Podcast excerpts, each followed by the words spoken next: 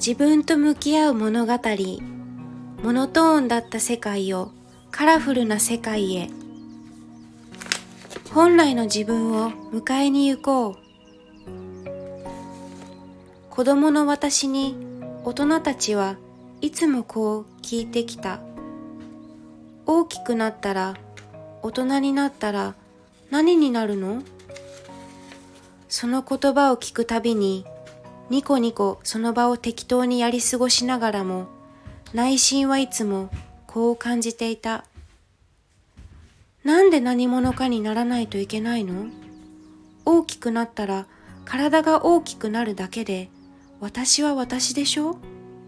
そんなことばかり聞いてくる大人って変なの？って。大人不信はしばらく続いた。欲望にまみれ本音を言わず仮面をつけそれっぽい言葉で続けられる会話お酒に溺れ、ギャンブルに逃げ、借金まみれになり、ある日消えた人もたくさん見てきた幼少期。お金、人間関係、男と女、いつも何かしらが揉めている。平穏な世界はどこにあるんだろうか。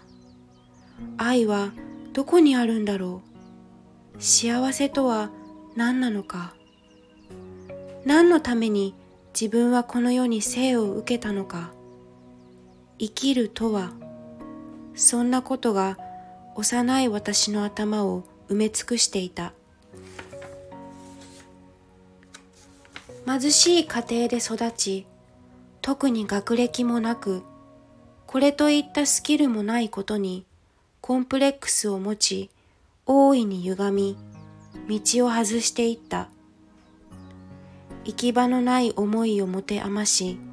どうして良いのかわからずに、10代の頃の私はとにかく遊びふけた。その言葉の通り、派手に着飾り、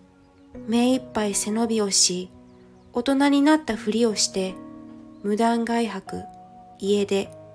夜遊びが続く日々。愛の正体を追い求め、無理やりテンションを上げ、心ここにあらずの状態で楽しい風の時間を過ごすと夜が明けた明るい時間からもう疲れ果てていた味気のない色のないモノクロの世界が何年も続いた。自分のことを大切にできず信じることもできず人のこと世の中のことも何一つ信じていなかった。傷つくことが怖かった。現実を受け入れ向き合うのが重すぎて直視するには未熟すぎてぬくもりを感じたく生きている実感が欲しかった。